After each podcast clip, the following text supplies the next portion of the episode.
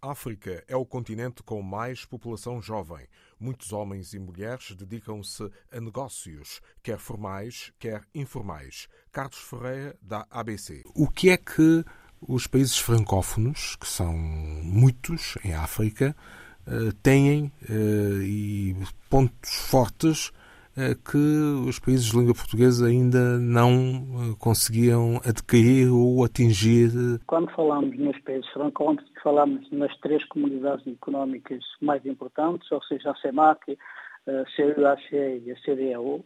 Eh, hoje estamos a falar de três comunidades que representam mais ou menos uns 30 países, estamos a falar de cerca de 600 milhões de habitantes. E se juntarmos os países da CPLP, não chega nem a metade em termos da população deste, deste elevado número de habitantes que estamos a falar. A África é, no seu todo, e sem querer fazer grandes diferenças entre a CPLP e a África Africana, porque África é África, mas no seu todo, a África é o continente mais jovem, como sabe, do planeta. E, portanto, um, a grande diferença, para vir à sua questão, a grande diferença é não só, é não só porque temos um mercado muito mais amplo, temos um mercado muito mais vasto, temos um caminho muito mais vasto, muito mais amplo, e um mercado onde as empresas portuguesas não têm experiência.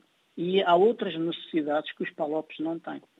Porque os palopes já conhecem a indústria portuguesa, porque há 500 anos, ou há 400, conhecem a indústria portuguesa.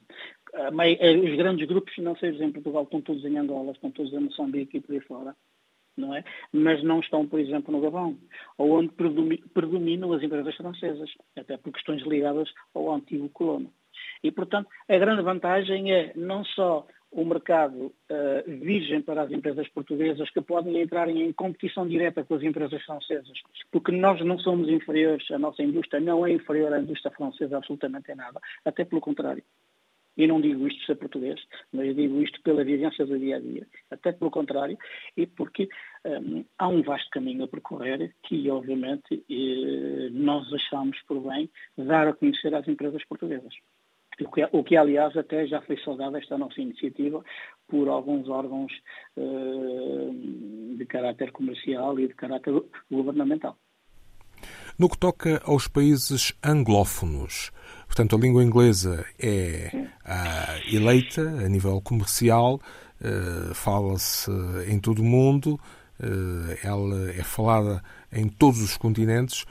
E como é que neste território podem agir os empresários portugueses que estejam interessados? Nós já estamos a trabalhar com alguns países, nomeadamente o Ghana, o Botsuana, a Gâmbia e, e por aí fora, e a África do Sul também. Porque nós muito recentemente criamos um departamento de procurement, precisamente para atender às necessidades que tínhamos nesses países.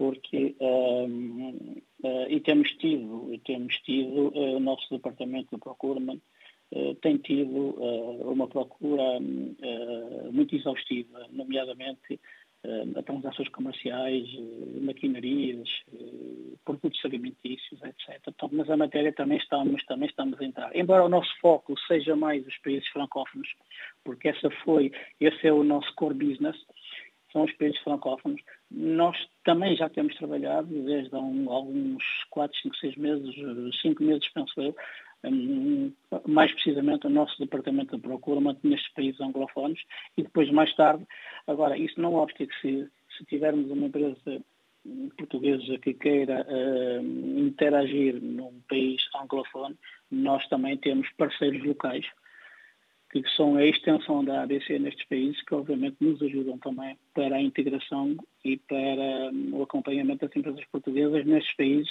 que fogem, que, que são, que fogem do, do contexto dos países francófonos. Consultor e gestor Carlos Ferreira. Quem investe em África não deve esquecer-se de que o continente africano tem muitos jovens à espera de bons parceiros empresariais. Não faltam consultas e conselhos da ABC, consultores de negócios para a África.